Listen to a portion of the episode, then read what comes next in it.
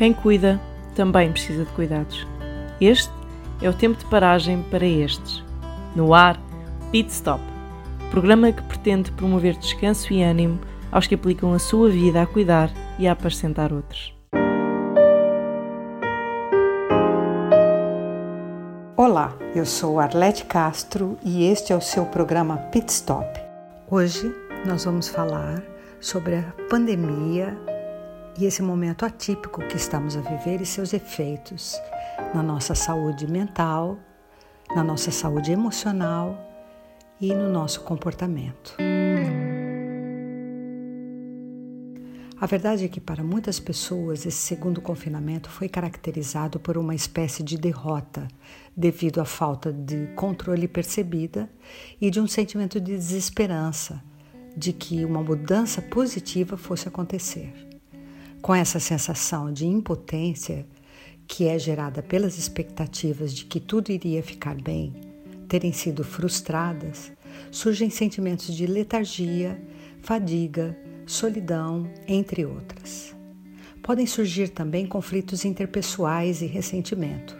As pessoas não estão cansadas umas das outras, elas estão cansadas da situação indefinida que esta pandemia veio trazer.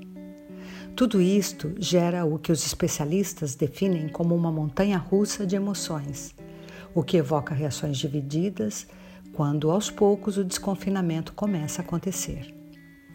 É uma antecipação do novo normal, o que nos faz enfrentar a nossa vulnerabilidade, gerando incertezas por alguns momentos e por outros profunda alegria e esperança de novo. Assim, na medida que as restrições diminuem, a adaptação à nova realidade, a privação dos afetos, dos abraços, dos contatos físicos terão o seu efeito na maneira de viver e também no comportamento de cada um de nós. Que respostas podemos encontrar para o facto de termos perdido um ano inteiro, por exemplo? Ou ainda por termos adiado objetivos pessoais ou profissionais. A fadiga e a ansiedade tornam-se um comportamento aprendido e normalizado, e saber gerir as emoções ligadas às perdas, ao luto, é fundamental. Sabemos que a realidade atual trouxe também um novo conceito, que é o sofrimento psicossocial e o luto coletivo, o que é uma resposta normal a uma situação anormal. O facto é que, durante tempos de estresse agudo ou trauma, a mente e o corpo humano estão preparados para a sobrevivência com pouca necessidade de processamento emocional. No entanto, na medida que a crise externa diminui e um nível de estabilidade e segurança retorna, o impacto psicológico da crise pode instalar-se. Nesse momento, a disposição de buscar apoio quando necessário é um indicador de resiliência, possibilidade de escolha pessoal e significado que nasce de experiências adversas. Um fenômeno importante também que pode ser observado é o crescimento pós-traumático, que os especialistas definem como um crescimento psicológico que surge após uma crise profunda.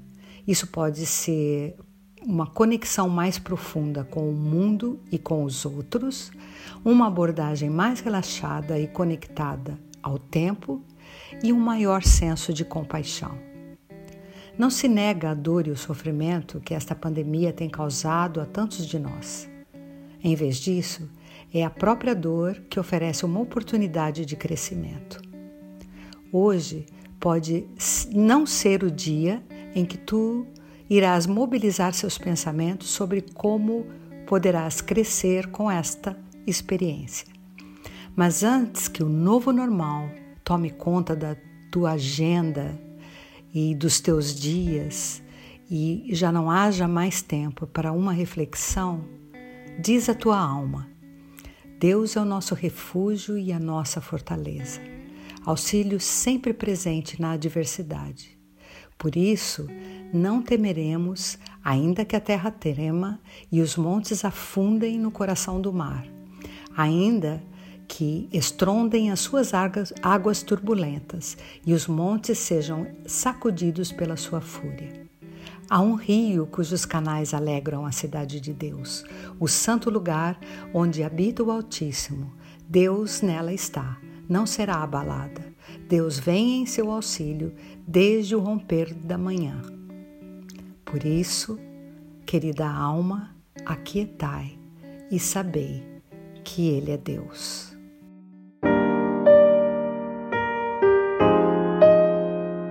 Espero que tenha aproveitado esse tempo para uma paragem para o seu reabastecimento.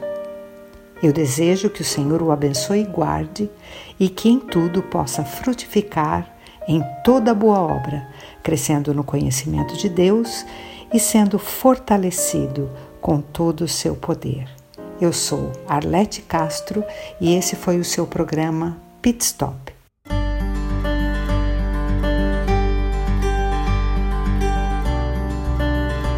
Pit Stop, um programa produzido pela CEPAL, Habla e RTM Portugal. RTM, a Rádio de Portugal.